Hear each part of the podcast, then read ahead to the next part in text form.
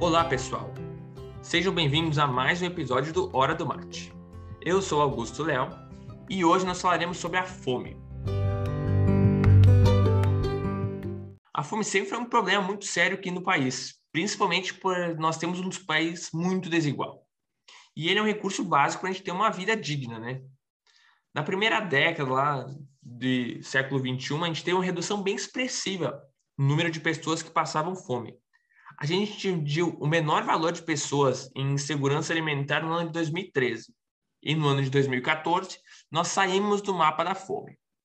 Contudo, os anos foram se passando, principalmente com o agravamento da pandemia, e em 2020, quase 60% da população brasileira estava numa situação de insegurança alimentar e 15% passando fome.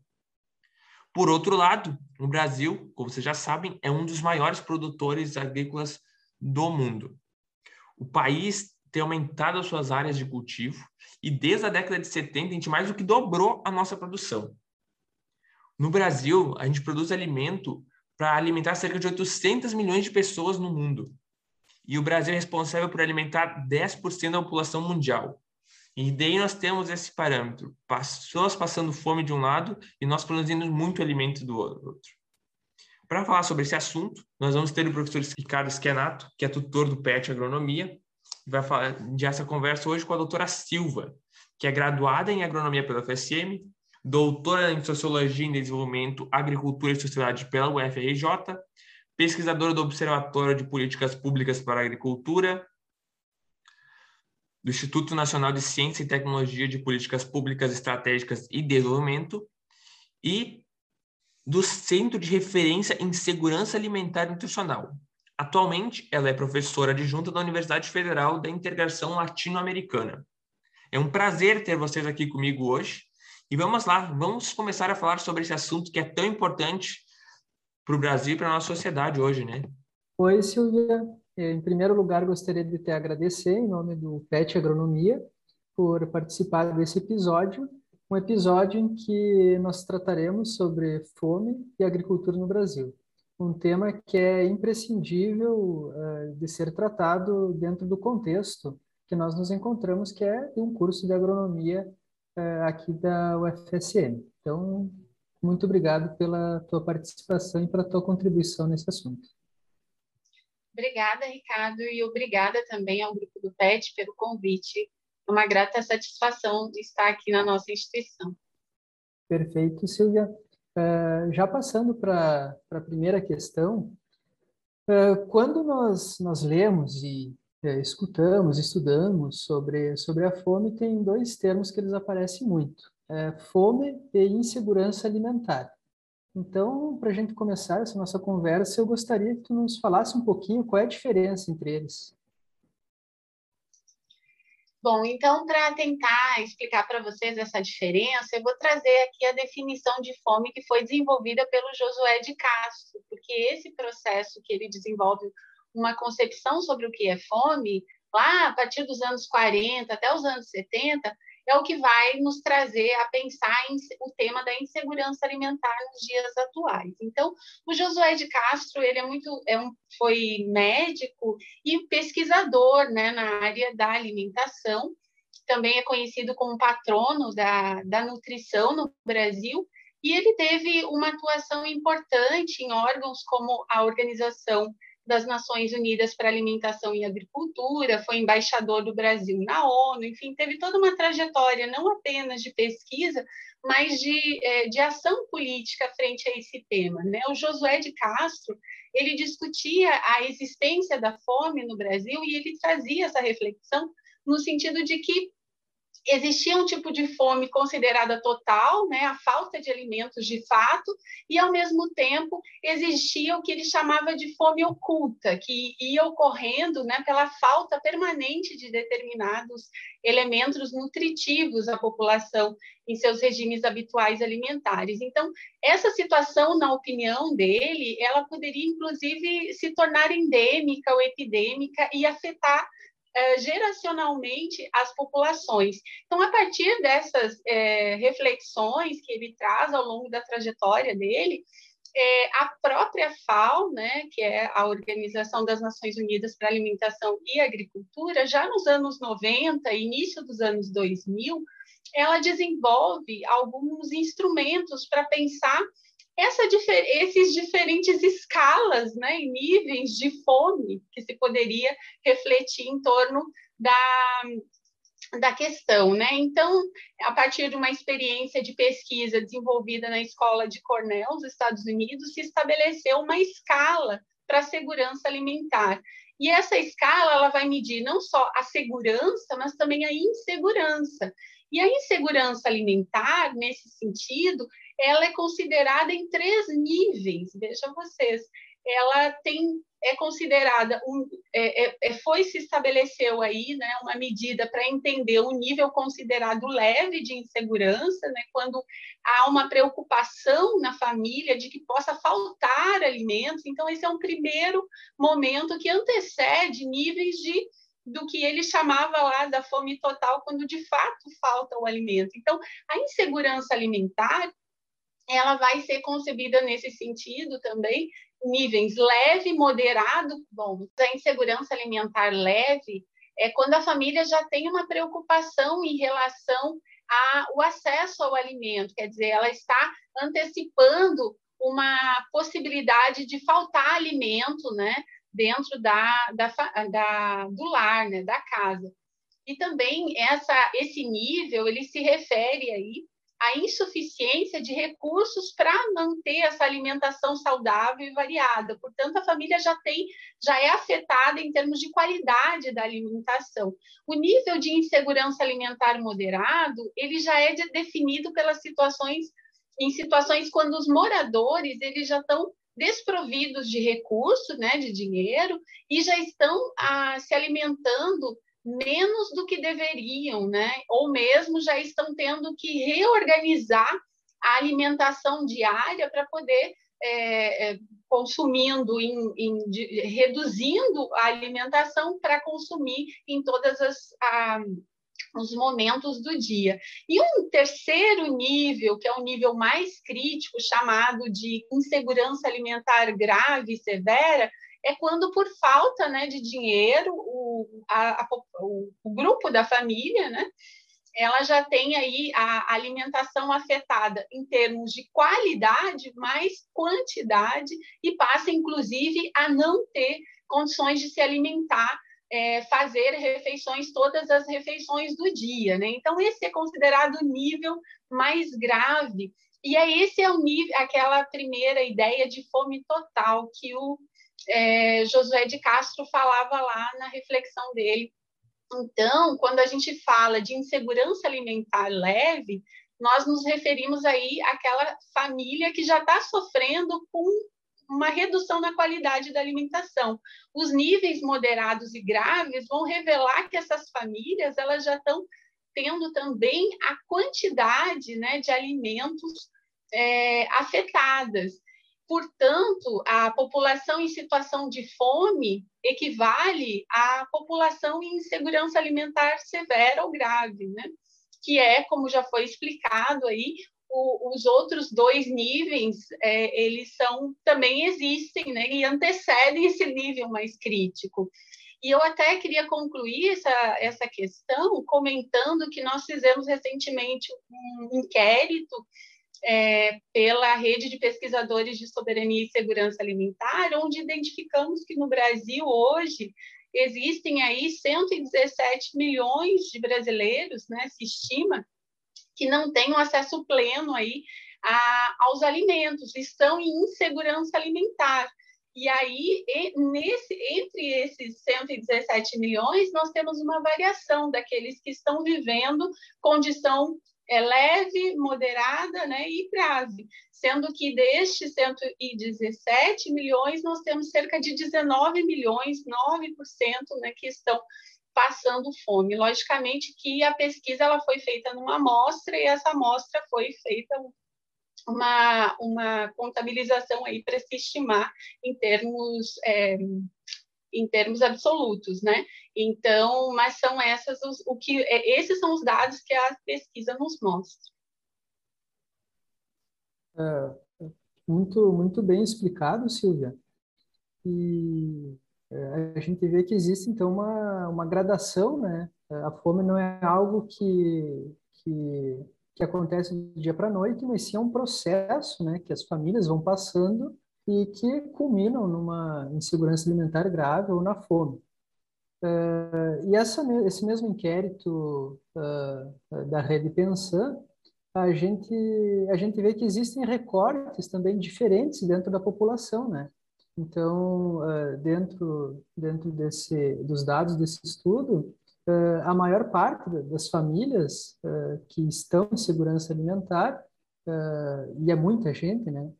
Gente, pelos números que, que você trouxe, a maioria dessas famílias que estão em segurança alimentar elas são chefiadas por mulheres de cor preta ou parda, com baixa escolaridade e predominantemente em domicílios da zona rural. Uh, então, eu gostaria de, de, escutar um pouco também quem passa fome hoje no Brasil, quem são essas pessoas, quem são essas 9 milhões que estão numa situação mais grave, quem são essas mais de 100 milhões de pessoas que estão em insegurança alimentar ou na fome no Brasil. quem, quem são essas pessoas no Brasil? Essas, é, essa população né, que está nessa condição de marginalização é, e que está passando por essa condição de fome estão tanto no meio urbano quanto no meio rural, né? Os dados vão trazer aí um índice maior, inclusive na área rural. Mas nós temos uma, enfim, como você já a, anunciou, né? São grande parte desses lares são chefiados por mulheres e tem essa, esses aspectos, né? São populações é, é, negras, populações pardas, é, populações que estão desempregadas, inclusive, né, aumentou a, a aumentou significativamente o, o, desemprego no país. Então, são essas populações que estão à margem hoje, inclusive, do, do acesso à renda, e, portanto, com o, a pandemia, esse processo se intensificou, né? mas os dados eles também como a gente já já foi a, não só esse resultado de pesquisa mas pesquisa da POF em 2018 que foi feito em 2017 já mostrava né essa realidade de aumento de insegurança alimentar no país. E fruto de uma série de processos e políticas públicas né? Ou a ausência dessas políticas públicas melhor dizendo. Então, nós temos aí esse, as, as populações afetadas por essa, pela essa condição de insegurança alimentar grave são, é, são populações que estão desempregadas, né? são populações que também estão é, e que, enfim, estão à margem, não estão sendo atendidas pelas políticas sociais ou políticas mesmo de desenvolvimento, políticas que promovem a produção da agricultura familiar então, basicamente, é esse grande grupo populacional que está sendo afetado, que está sendo afetada pela insegurança alimentar grave. Uh, Silvia, e, e, já entrando nesse, então puxando a brasa um pouco para o nosso assado, né, dentro da, da agronomia, que é a nossa grande área, uh, uh, eu me parece que aqui tem, tem algo que em um primeiro momento é paradoxal, porque nós estamos no Brasil, o Brasil voltou ao mapa da fome em um processo que se agravou na pandemia, mas ele já vem de antes da pandemia, né?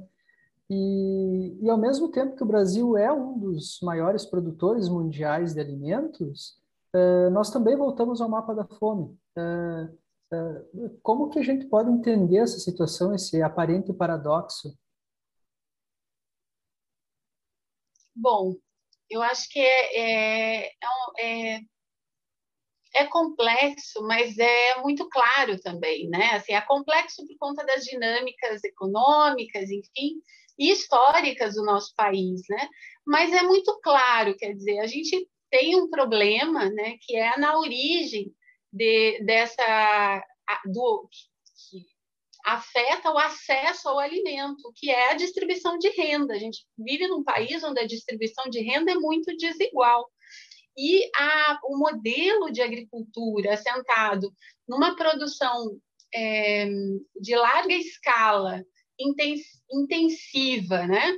com uma reduzida envolvimento de mão de obra, contribui para que você tenha uma condição de, é, de desigualdade no acesso à renda, né? Porque, de modo geral, a renda, a população, para ela poder consumir, ela tem que ter renda, e a renda se dá pelo acesso ao trabalho. E se você não tem, se, você, se nós temos um, nós temos no país uma, um tipo de agricultura que implica uma reduzido envolvimento da mão de obra, você tem necessariamente aí uma, uma problemática nessa redução da renda que fica né? Para quem fica essa renda na agricultura, né? Então essa é uma questão.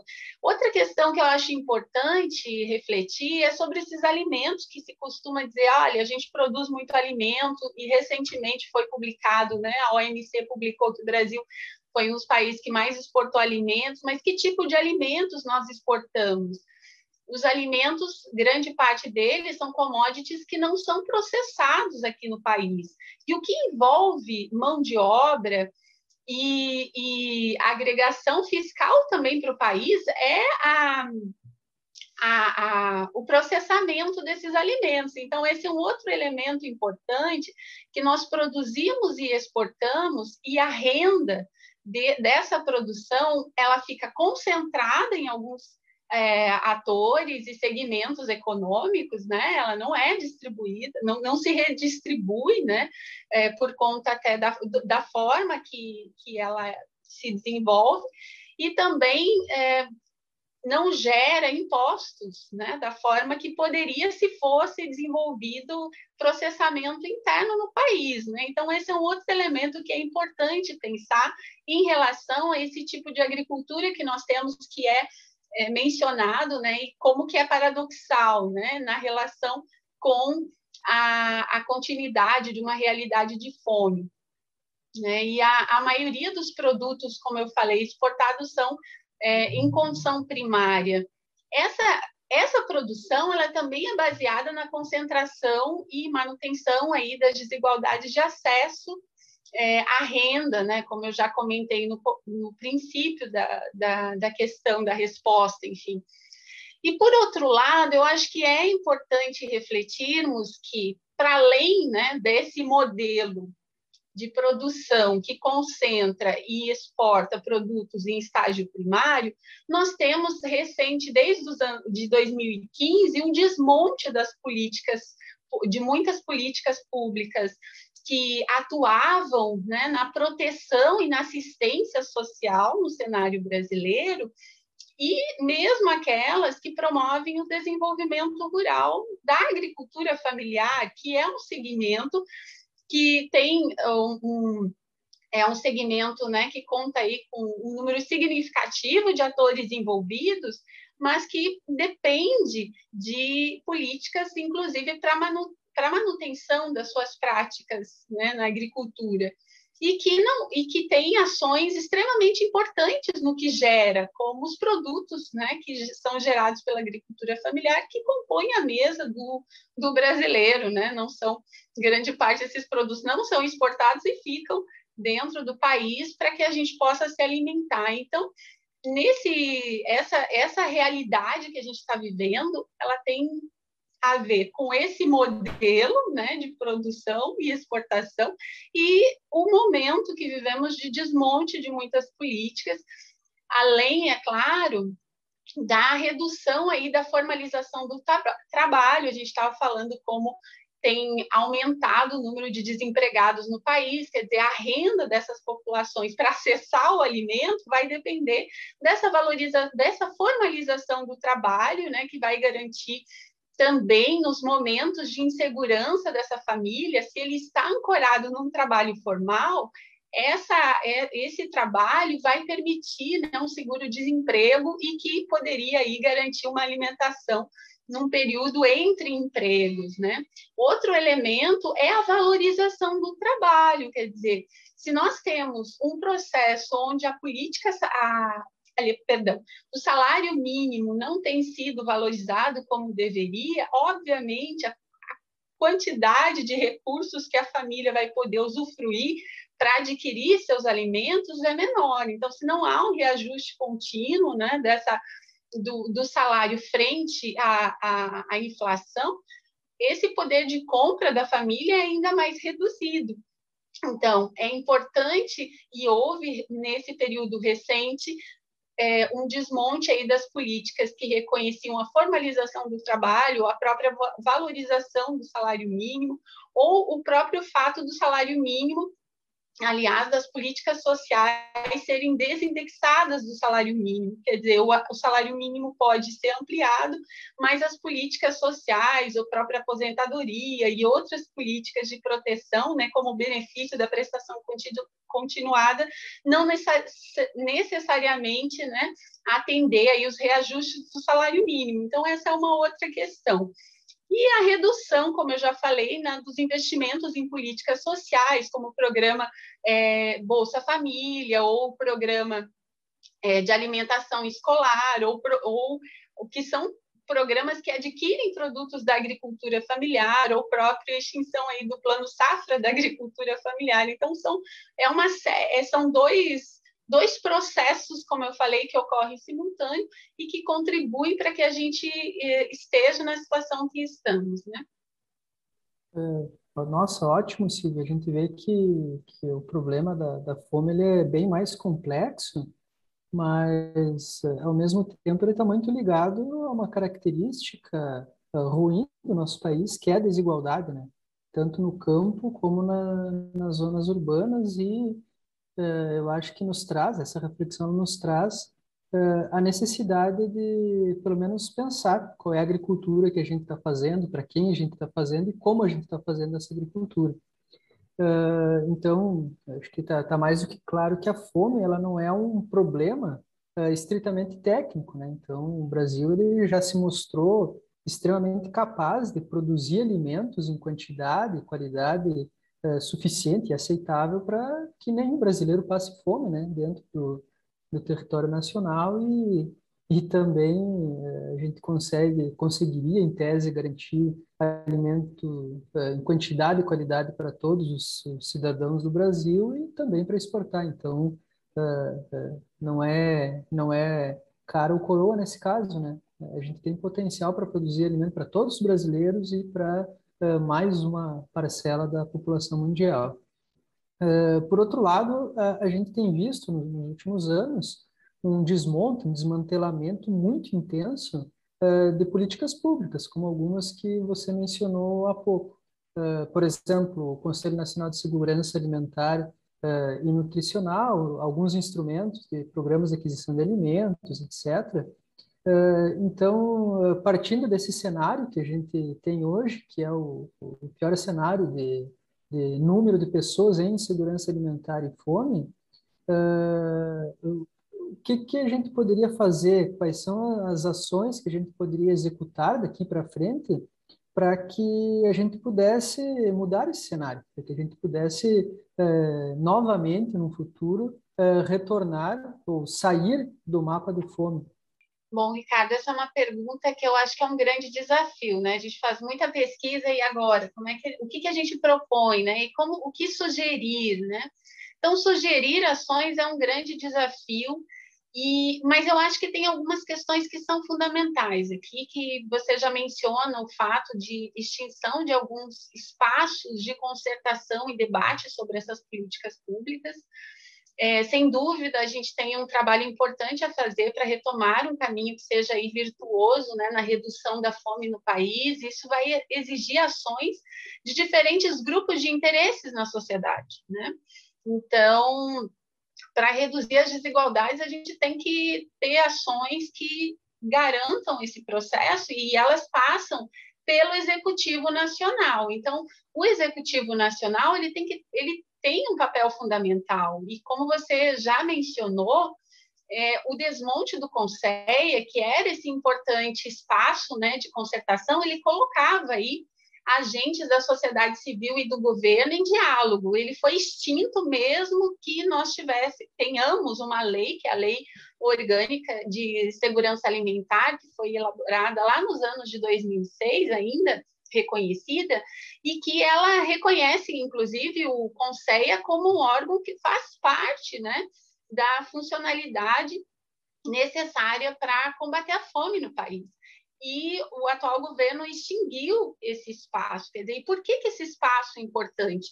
Por exemplo, nesse espaço se debatiam aí as políticas para a agricultura familiar, se debater, foram debatidos, e a partir dele foi criado o programa de aquisição de alimentos, Nesse espaço também foi um espaço extremamente importante para evoluirmos que o programa de aquisição de alimentos incorporasse as compras dos agricultores familiares, né, para garantir uma alimentação mais saudável para as crianças. Enfim, esse espaço ele tem, tinha um papel fundamental nessa articulação entre as ações do governo né, federal e as ações é, que são demandadas pela sociedade civil. É, reincorporar o Conceia à presidência da República, né, retomar aí os mecanismos de coordenação de políticas, como a CAISAN, né, que que, é que, que, era também um órgão dentro do, da estrutura governamental para debater as políticas de desenvolvimento social e os investimentos nas políticas sociais. Né? Segundo, é, e aí pensando na dimensão da agricultura, eu acho que é criar os mecanismos que possam permitir uma distribuição de renda também nessas ações é, vinculadas à agricultura, né, políticas distributivas, redistributivas, retomar os investimentos que garantam o crédito para a agricultura familiar, a assistência técnica, né? E promover a democratização agrária, né? Eu até achei interessante esse termo que tem sido utilizado, porque de fato a concentração da terra no país contribui para que a gente siga, continua, continue desenvolvendo, né, uma agricultura com uma que, que, de renda concentrada também, né? Então, promover a democratização agrária é extremamente importante. Nossa, muito, muito bom, Silvia. É, que bom se a gente pudesse colocar isso em prática, né? É, não parece não ser um horizonte é, é tão perto, pelo menos aí no, no curto prazo.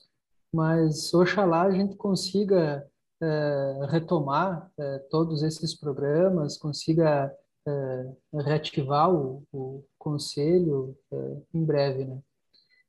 e você fala muito na, na muitas vezes a gente vê na tua fala a importância da agricultura familiar para o combate efetivo, né, à fome. e a gente sabe por mais que, que a gente não seja é, estudioso do tema, como, como você, mas é fácil de constatar que a agricultura familiar ela é, é a grande responsável por garantir alimentos de boa qualidade na mesa dos brasileiros.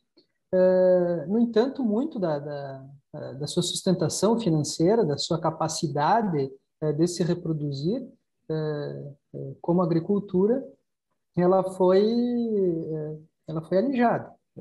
Acabou em função de todos esses, esses programas e esses, essas fontes de financiamento que foram retiradas da agricultura familiar e, uh, e, e foram para outros lugares, né? Uh, e a gente sabe que a agricultura é algo que uh, que precisa que o Estado que o Estado ajude a se desenvolver. E a gente vê que alguns setores da agricultura eles sempre têm o Estado como um grande apoiador, como um grande financiador. Uh, então, eu te pergunto, é, é, possível a gente pensar no fim da fome no Brasil sem uma agricultura familiar forte? E, e também, uh, aproveito e faço outra pergunta, uh, se, em termos de soberania nacional, qual é a importância da agricultura alimentar para a soberania nacional dentro, óbvio, do contexto da fome? Bom, é, em relação a essa pergunta, eu acho que a gente tem que retomar o significado da soberania alimentar. O tema da soberania alimentar, quer dizer, ele, ele foi introduzido aí pelas organizações e movimentos sociais num grande evento que teve em 2001, onde essas organizações, né, um encontro com cerca de 400 organizações, representantes de, dessas organizações sociais do campo na América Latina, né, passaram a trazer o tema da soberania alimentar para a pauta né, política e de demanda de políticas nessa direção. E o que isso significa? Né? Soberania é uma terminologia da, eh, da ciência política que ela foi estrategicamente colocada aí junto à questão alimentar para expressar que o alimento ele é muito mais que um produto do mercado. Afinal, ele implica aí, como uh, é colocado na carta desse, dessas organizações sociais, o alimento ele implica o direito dos povos de definirem suas próprias políticas e estratégias sustentáveis de produção, distribuição e consumo de alimentos que garantam aí o direito à alimentação para toda a população com base na pequena e média produção, respeitando sua própria cultura e diversidade dos modos camponeses de produzir. Então, o termo da soberania, ele questiona a assimetria de poder que, que nós temos nos mercados de alimentos, né? nos mercados alimentares.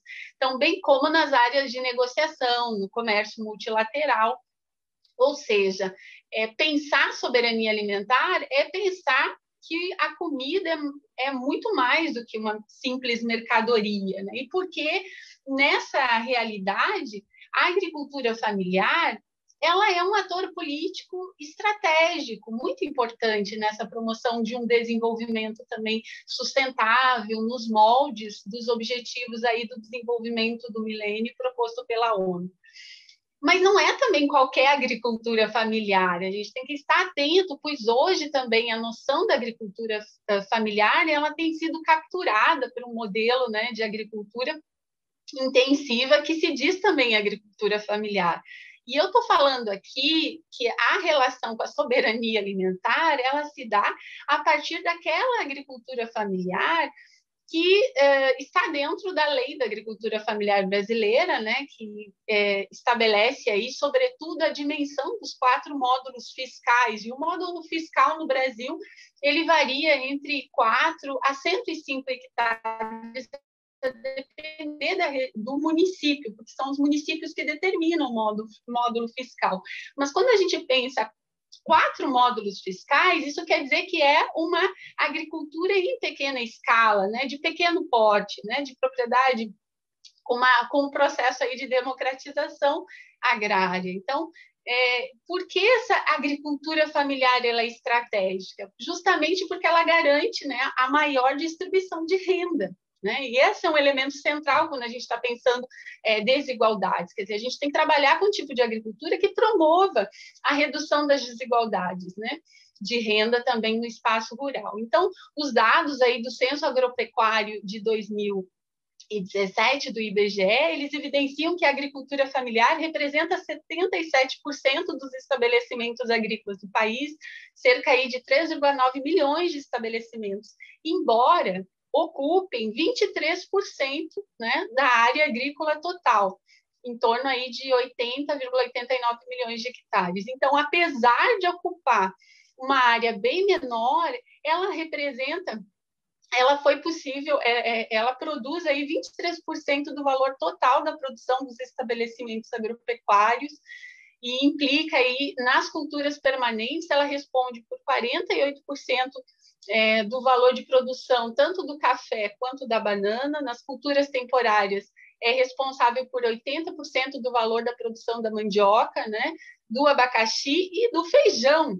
Né? E, e, o brasileiro come todo dia, é capaz de você encontrar aí a banana, o abacaxi, o feijão, né? o feijão e a mandioca seguramente mas esses são os produtos que a agricultura familiar mais produz. Então, ele é um ator estratégico por produzir os alimentos, mas também ele é um ator estratégico porque ele permite essa desconcentração da renda. Então, é, a agricultura familiar ela ocupava 10 milhões de pessoas também né, na agricultura nesse período de 2017, no censo do IBGE, representando 67% do total das pessoas ocupadas na agropecuária. Portanto, a agricultura familiar emprega muita gente, né, envolve as pessoas da família.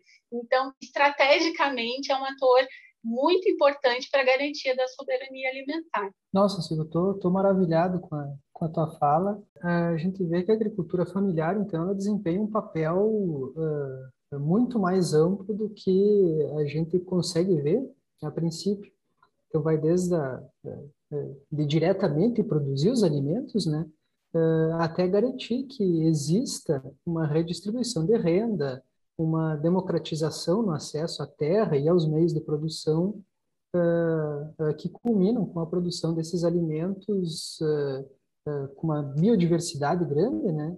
vários tipos de alimentos, e, e, que esses alimentos eles são aqueles que de fato chegam, né, em sua em grande proporção à mesa dos brasileiros. Então a, gente viu que não tem como como existir é, combate à fome sem a agricultura familiar como o ator principal dessa, dessa mudança, como um dos grandes é, focos de ação. e aí um problema que, que eu acho que a gente também pode pensar é que nessas propriedades com, onde, onde está a agricultura familiar, a sucessão familiar também é um problema uh, e, e, em muitas delas acaba sendo um problema, centra, um problema central porque uh, é o que define a continuidade ou não uh, dessa unidade de produção ao longo do tempo. então, o, o, que que a gente pode fazer? Como que a gente pode garantir, aumentar as chances é, de que os jovens é, que são dessas pequenas propriedades da, da, da, agricultura familiar, eles sigam na propriedade e, quem sabe, até alguns que já saíram, retornem é, às suas, aos seus locais de origem. Então, como tornar a agricultura, a agricultura familiar atrativa para os jovens, para que eles fiquem e, quiçá, que eles retornem a essas propriedades para garantir que a agricultura familiar uh, uh, siga então, Ricardo, eu acho que essa também é uma questão central para a gente pensar é, a continuidade desse tipo de agricultura que seja uma agricultura com gente no meio rural, né? E que promova essa distribuição de renda mais equitativa também para a nossa população. É, os dados que eu levantei, de fato, nós temos entre os anos, em 2018, o PNAD estimava aí que os jovens entre 15 e 32 anos somavam cerca de 7,5 milhões de pessoas nos municípios rurais brasileiros, né?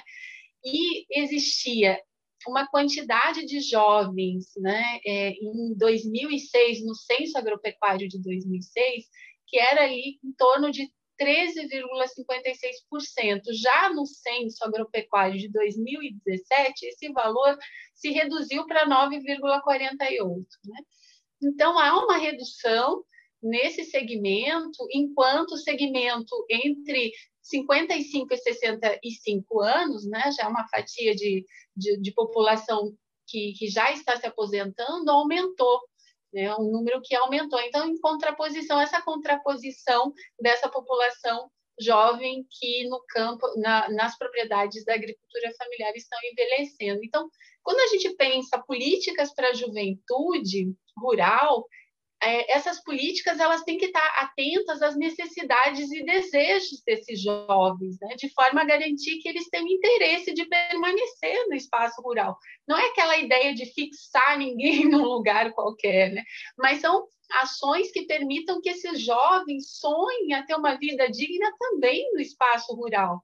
Então, por exemplo, a busca pela educação sempre foi o motivo que levou os filhos de agricultores a saírem das propriedades e muitas vezes não voltar. Então, o processo de descentralização das universidades e centros né, educativos ou as escolas técnicas no país, ele tem um papel importante nesse processo de estimular o vínculo desses jovens com a família, com o espaço rural, que afinal está mais perto da realidade dele também aí uma discussão sobre os temas né, de ensino ou tema, uh, técnicas que possam ser uh, incluídas na, nas ações de ensino que possam estar dialogando com a realidade desses jovens, né? Mas o não retorno dos jovens ele ocorre porque esses jovens eles passam a reconhecer nas oportunidades de trabalho do espaço urbano como as atividades que permitam eles seguirem seus sonhos e desejos. Quer dizer, as ações no espaço rural nem sempre oportunizam essa, essas possibilidades a esses jovens. Né? Então, um aspecto fundamental, por exemplo, é a remuneração do trabalho do jovem que muitos pais no meio rural não reconhecem. O, o jovem muitas vezes não tem esse reconhecimento desse trabalho, né, no núcleo familiar, e logicamente que trabalhar na cidade pode é, ser, não é que seja que ele vai ganhar mais necessariamente, mas é porque de fato ele vai ter acesso a uma renda para fazer as coisas que ele tenha desejo. Então, uma das questões também fundamental é essa remuneração do trabalho, a família ter essa consciência que é importante ter esse processo, né, de reconhecer essas necessidades dos filhos. Outro gargalo, como já foi comentado, é o acesso à terra para produzir, para empreender de forma própria, já que muitos jovens também têm seus interesses de é, iniciar outras atividades, nem sempre as mesmas dos pais, né? Nem sempre é possível na propriedade dos pais, até porque muitas delas são extremamente pequenas, né? Dado que são divididas também entre diferentes entre os diferentes irmãos, então, é importante aí o acesso à terra, a políticas também que permitam o crédito para ele pro promover esses empreendimentos nesse espaço rural, né? Então, políticas de crédito, de capacitação, de assistência técnica. Mas a outra questão que eu acho que é bastante importante nós falarmos é que o jovem ele não quer só trabalhar no meio rural. Ele quer se divertir, ele quer ter acesso à informação, a lazer, ele quer se sentir bem na propriedade. Então, nesse sentido, as políticas para habitação rural, que permitam a garantia de uma habitação digna para a família, também é fundamental. E falo isso porque, em pesquisas de campo sobre política de habitação rural, escutei jovens justamente dizerem isso, que tinham vergonha da propriedade que viviam, justamente porque não tinham recursos para é, ter uma casa melhor, né? Que tivesse aí é, uma segurança, inclusive.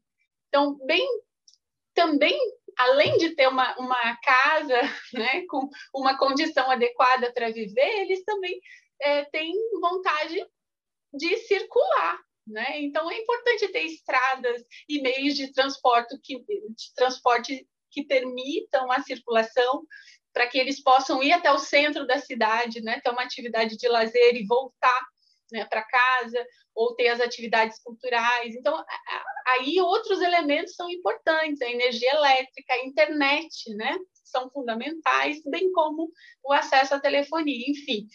É importante ter clareza que não bastam ter políticas voltadas para a produção agropecuária, para estimular os jovens a viverem no espaço rural. É necessário, como eu tentei explicar aqui, um conjunto de ações que vão oportunizar bens e serviços que ele também poderia ter no âmbito do espaço urbano, para que ele uh, possa optar né, por essa escolha de viver no campo, no espaço rural e trabalhar ali com a remuneração do seu trabalho. Por fim, eu queria ainda destacar que ao longo de 2015 e 2016 foi construída de forma participativa, ou, aliás, foi construído o primeiro Plano Nacional de Juventude e Sucessão Rural, que foi é, onde tinha inúmeras propostas para pensar políticas para a juventude rural, né? Ele foi aprovado em 2016, mas em 2020 ele, por um decreto, ele foi extinto.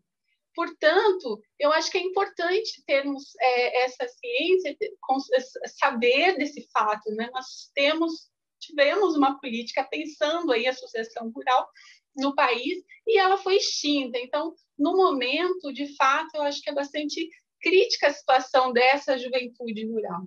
É, a gente vê que as extinções elas, elas estão ocorrendo em massa, né? É, de tudo que garantia é, seja a sustenta, sustentação é, de uma é, mais básica, né, da agricultura familiar, é, assim como a, a sustentação daquilo que torna atrativo também a propriedade. Inclusive me fez lembrar de uma, uma música bastante antiga, né, que a gente revela a idade, uh, onde diz, né, a gente não quer só comida, a gente quer comida, diversão e arte, né? E o jovem no meio rural, ele também quer isso, né?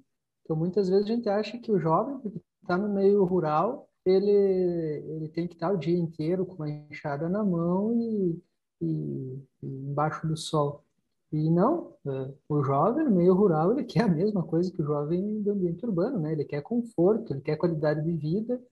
E se a gente não pensar nisso, vai ser isso mesmo, vai ser cada vez mais os jovens saindo da pequena propriedade, é, o meio rural envelhecendo numa velocidade muito grande e essas propriedades que estão garantindo o alimento para a área urbana, elas vão desaparecendo ao longo desse processo e muitas vezes uh, essas, essas pequenas propriedades acabam sendo uh, aglutinadas em outras propriedades maiores, onde muda totalmente a lógica de produção dentro daquilo que, que você já, já comentou.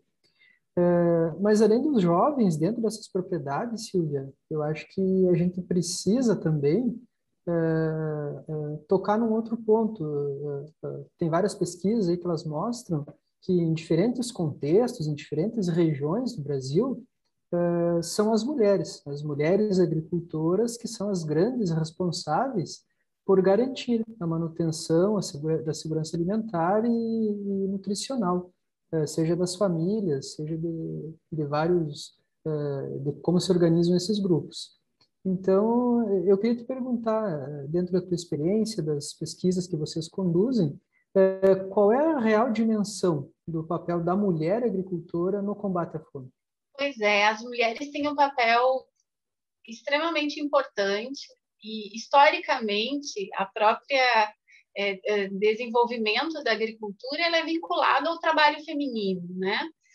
Então acho que é importante tratar desse assunto porque é, embora elas representem como eu tenho trazido alguns dados, né, no censo de 2017, os dados apontam que 17, de, perdão, 19,7% das propriedades da agricultura familiar eram chefiadas por mulheres, é, embora elas exerçam aí, apareçam como chefia, né, em, pou, em, poucas propriedades em comparação com as chefias masculinas, mas elas têm um papel central inclusive para que os homens possam atuar nessa chefia da propriedade, coordenação da comercialização dos produtos, né? Então, é um, uma ação, toda a ação, a organização da propriedade, muitas vezes passa pela ação da mulher, né? Então, é, nesse sentido, é importante destacar esse papel das mulheres na soberania e na segurança alimentar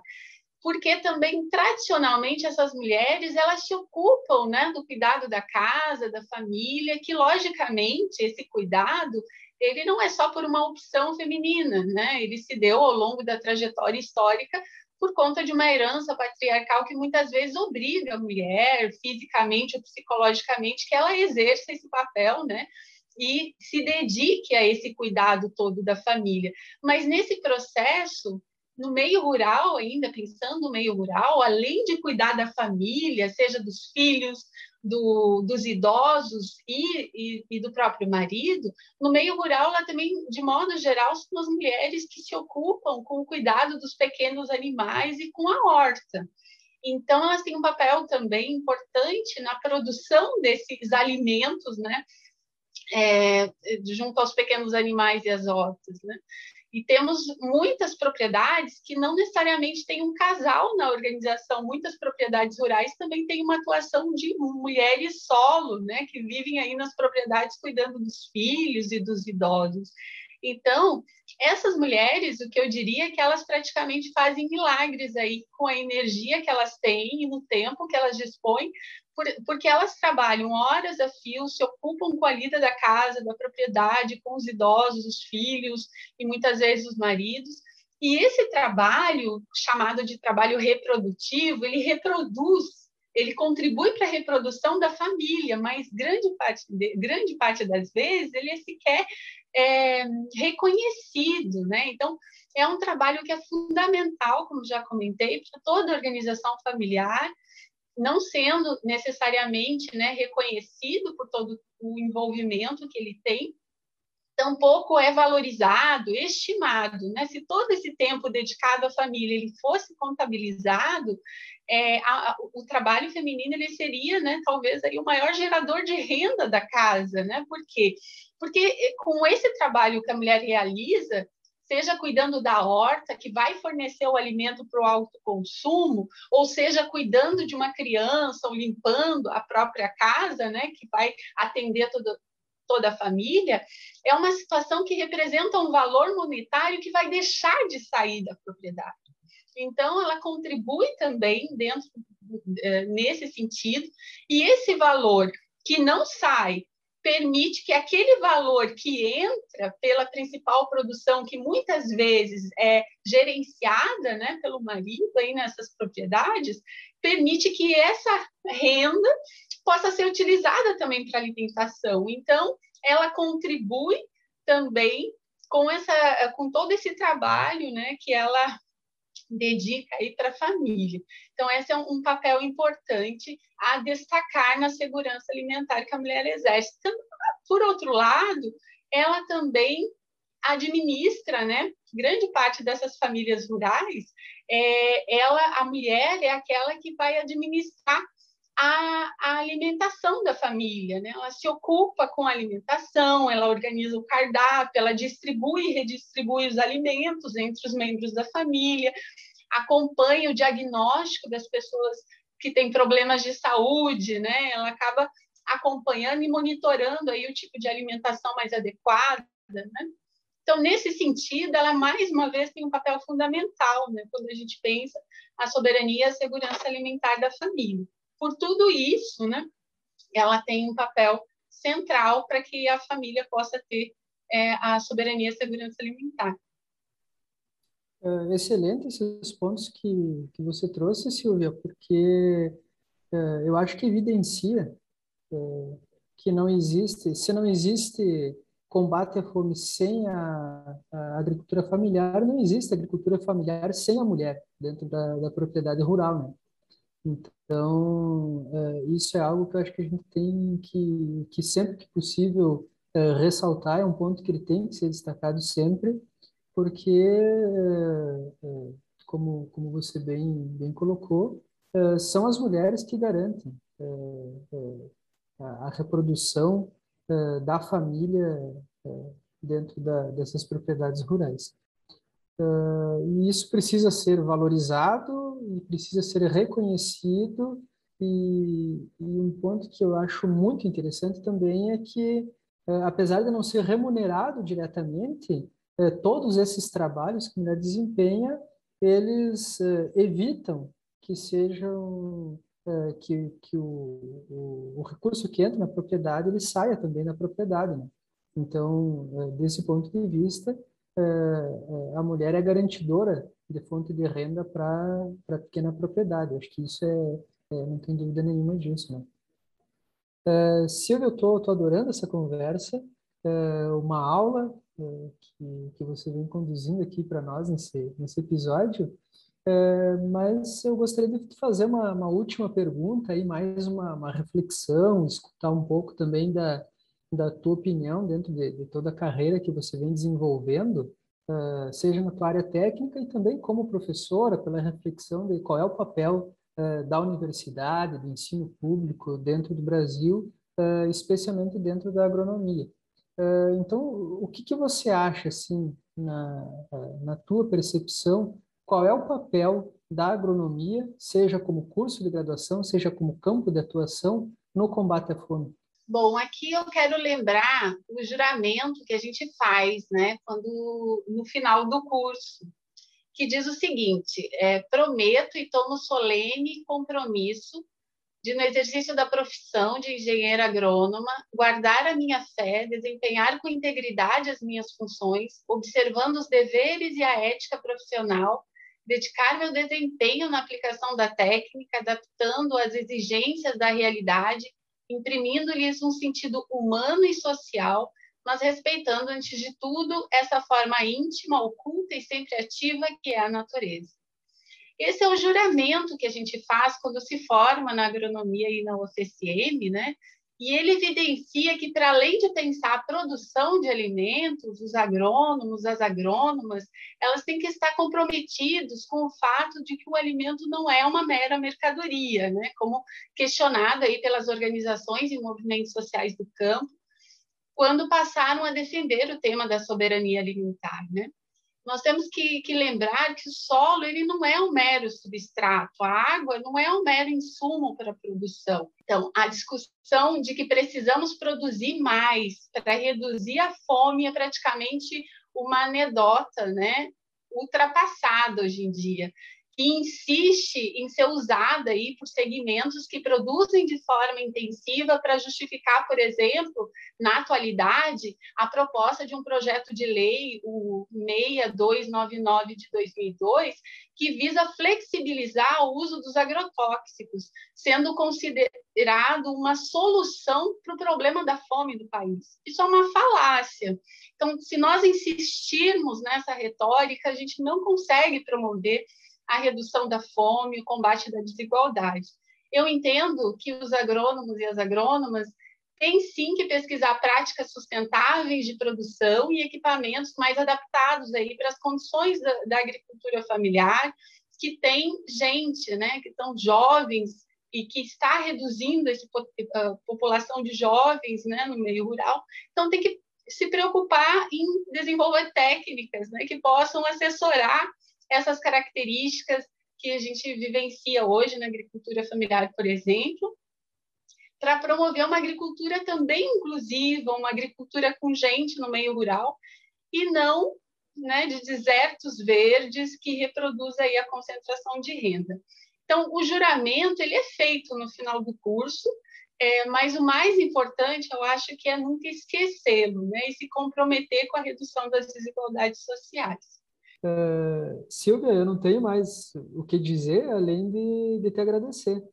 Uh, você trouxe uma reflexão dentro de, de vários uh, de vários atributos que marcam essa discussão sobre a fome e, e, eu acho que é uma discussão que ela nunca pode sair da pauta dentro de um curso de agronomia, porque afinal, se nós queremos esse esse título de produtores de alimentos, se a gente quer garantir esse título de que a agronomia é a grande responsável pela produção de alimentos no Brasil, eu acho que o mínimo que a gente tem que é, fazer para mostrar que a gente está fazendo é, tudo direitinho é garantir que não exista mais fome no Brasil. É, e isso sim é algo que é da alçada e é de responsabilidade de quem se forma em agronomia. Então, Silvia, é, te agradeço imensamente em nome do, do PET Agronomia e coloco o nosso grupo sempre à disposição quando precisar.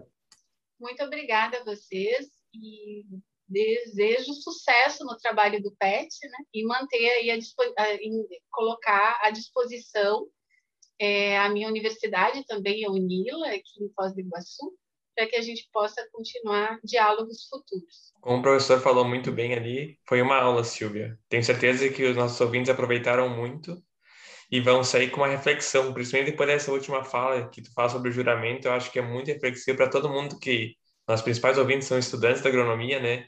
Que vale muito a gente Foi isso que eu um pensei. É, exatamente. A gente refletir um pouco sobre o que nós estamos vendo no curso e como a gente pode aplicar isso depois, né? Depois, quando a gente sai das portas da universidade, quando a gente vai atuar lá fora, que é muito importante. E a fome, que é, parece uma coisa tão primordial, né? Que não deveria ser um problema e nós temos que estar discutindo sobre isso ainda. Então, a gente fica muito feliz com a tua fala. Muito obrigado à participação do professor Ricardo também, que fez perguntas ótimas e foi muito enriquecedor para os ouvintes também. E a gente espera os ouvintes no próximo episódio, pessoal. Muito obrigado por nos escutarem até aqui e até a próxima. Tchau!